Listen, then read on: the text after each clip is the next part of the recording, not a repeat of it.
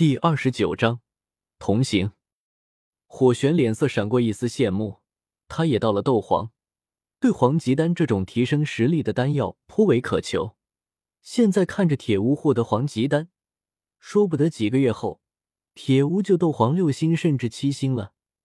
到时候，他与铁屋之间的差距就更大了。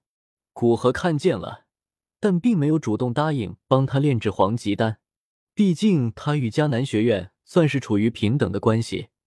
若是主动去帮他们的老师炼制丹药，那就要低人一等了，而且说不定还会惹得迦南学院的高层警惕，觉得他有不可告人的谋划。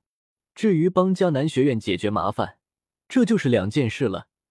碰到就随手解决一下，没碰到就算了，不存在谁讨好谁的说法。铁屋拿到复原丹，并且即将得到黄极丹，心情大好。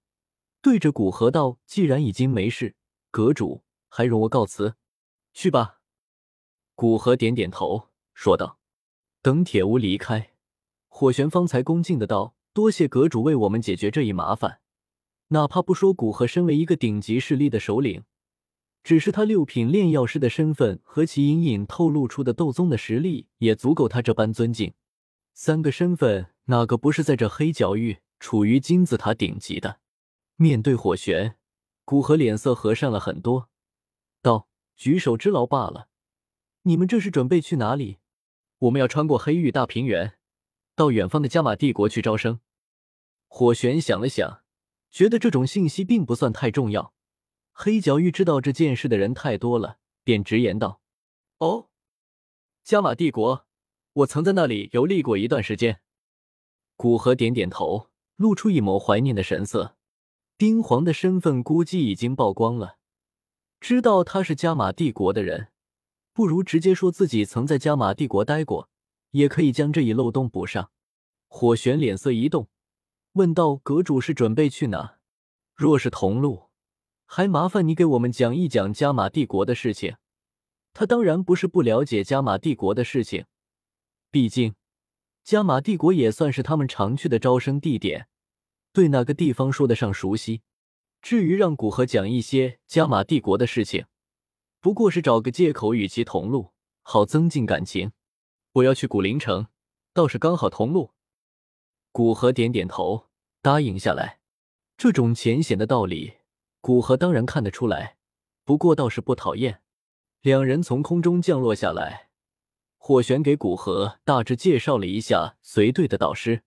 当介绍到一位看起来温婉可人的女子之时，倒是让古河神情一动。这是若琳，负责加玛帝国乌坦城那一片地方的招生工作。火玄如此介绍道。古河好奇的看去，只见一位身穿绿衣的女子，有些拘谨的站在他面前，美丽的俏脸之上带着点点紧张，看上去倒不会让人产生惊艳的感觉。但是那股温婉的气质，倒是让他像醇香的美酒一般，看得久了，便让人沉醉其中。您好，古灵大师。看到古河看向他，若琳赶紧躬身行礼道：“虽然是一位温柔的女子，但是在古河这种让斗皇都郑重接待的人面前，还是会感觉到一些紧张。”古河平静的点点头。这种性格的女子倒是居家过日子的好妻子人选，可惜她注定不可能过那样的生活。之后一段路程，古河与迦南学院的招生队伍同行。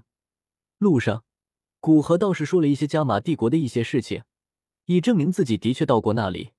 不过火玄不在意古灵阁主是否到过加玛帝国，一路上对古河态度始终恭敬，其交好之意很是明显。古河倒是没有一下子就将古灵阁绑在迦南学院上，只是点头表示之后会让刘建林去迦南城考察一番。不过这样便也算达到火玄的目的，只要有了交流，哪怕便能阻止很多因为交流不便所带来的偏见。只要来访的刘建林心中有着善意，对加强与古灵阁合作便有很大的好处，而他恐怕也会因这一功劳。获得一枚五品丹药，或者一些玄阶高级的斗技。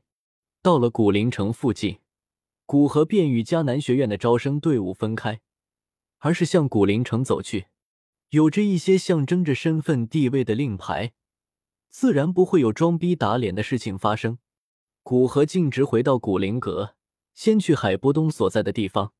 那里是一个巨大的冰窖，里面的山壁之间都挂着厚厚的冰层，而海波东正盘膝在冰窖中央的冰台之上修炼功法。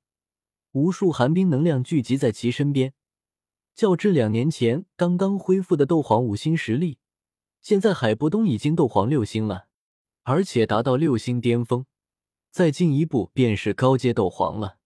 到了那时，海波东的实力方才真正的与黑角域的大多数斗皇拉开距离，因为高阶斗皇也算是一个比较大的门槛，若是天赋不足或者功法等级不高。想要靠自己突破，那真不知道要到猴年马月。所以整个黑角域虽然斗皇很多，但是到了高阶斗皇，其数量就大大减少了。通过灵魂之力感知到这些信息，古河没有立即打扰他，等他修炼完毕，方才传音道：“海老，老朋友来了。”也不出来一见，海波东略微感知，便发现没有掩饰气息的古河，但海波东没有立刻出去。而是问道：“先说好，美杜莎女王没来吧？若是她来，我还是不出去了。”古河有些哭笑不得，道：“她没来，待在小山谷修炼。”真的？海波东声音中带着满满的不信任，显然上次被吓怕了。毕竟上次高高兴兴的去见老朋友，结果老朋友给了他一个那么大的惊喜。以他的骄傲，若是来了。肯定会大大方方的出来，而不是躲起来的。放心吧。古河捂着头，有些无奈的说道，倒是有些好奇，心理阴影这么重，他原时间线是怎么突破斗宗的，甚至修炼到斗宗巅峰？难道因为当时与美杜莎女王处于同一阵营，使得对美杜莎女王的畏惧渐渐消除，取而代之的是一股安心感？在古河胡思乱想之中，海波东打开地下室冰窖的大门，小心的走了出来，似乎准备见到美杜莎女王，立马跑路。